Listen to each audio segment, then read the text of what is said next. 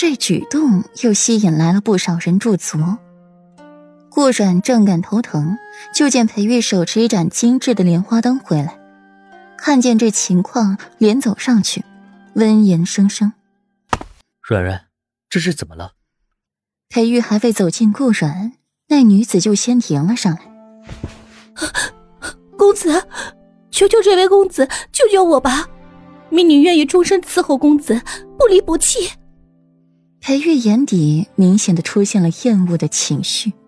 他最烦女人的触碰了，哼！招蜂引蝶，你说呢？顾阮没好气的白裴玉一眼，看到他这动作，心底愈发的肯定了这女子就是冲着裴玉来的。谁家女子被人追债还能化漂亮妆容呢？谁家女子欠人巨款还有钱去琳琅阁买衣服的？谁家女子被几个壮汉追债？不找那些充满正气、面容刚毅的英气男子求救，偏找他一个弱女子的，摆明了心怀鬼胎。果然如此。你叫什么名字？顾阮护鸡仔似的把裴玉护在身后，此番行为大大的取悦了裴玉，将莲花灯递给了莫奇。自己乖巧的站在顾阮身后，饶有兴味的瞧他如何处置这女子。民女，民女楚乔，今年十六岁，求求夫人收留，民女愿意为夫人当一辈子的奴婢，做牛做马，不敢有二话。楚乔话是对顾阮说的，眼睛却一直在偷瞄裴玉。此地无银三百两。今日街头游玩，看到了裴玉的惊天容貌，一下就被虏获了芳心。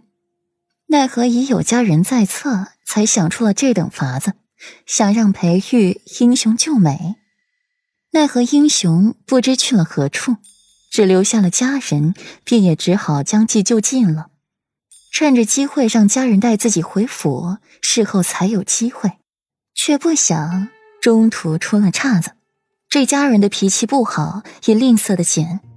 那些壮汉是他请来演戏的，说事成之后有五百两银子。哪里知道，这家人把人家给打了一顿，只给二百两。今日这家人若是不肯收自己，那群被打的壮汉必定不会善罢甘休。这时候肯定躲在哪里，等着两人一走，自己可就没命了。不可以。一定要他们把自己带回家。十六岁，顾阮眼底划过了一丝玩味，唇角勾着一抹坏笑。裴玉在一侧见了，眉心狠狠一跳，总觉得顾阮嘴里说不出什么好话来，说不定还要把自己给损进去。顾然，夫君，你瞅瞅这姑娘哭得梨花带雨的，也着实可怜。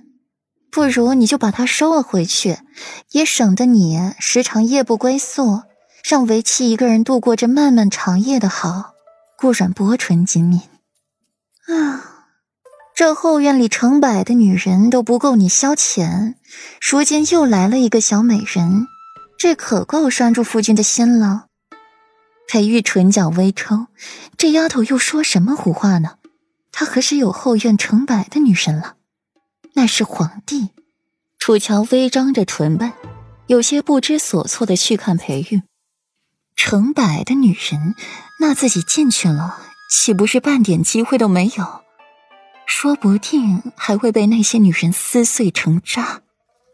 夫夫人，民女对今日的救命之恩无以为报，还请夫人收留民女。楚乔迅速抛去脑子里不好的想法，不管如何。随这位夫人回了府才是要紧事儿。那走吧。顾然挑眉，眼底铺了一层冰，就看你敢进不敢进。顾然领头走在前面，裴玉连跟上去，化显不满。软软，为夫何时就后院有成百的女人？为夫什么时候经常夜不归宿了？裴玉满腹委屈，自己想。约莫走了半个时辰，才到。楚乔看着眼前的楚妖馆，惊讶的张大了眼睛。啊啊！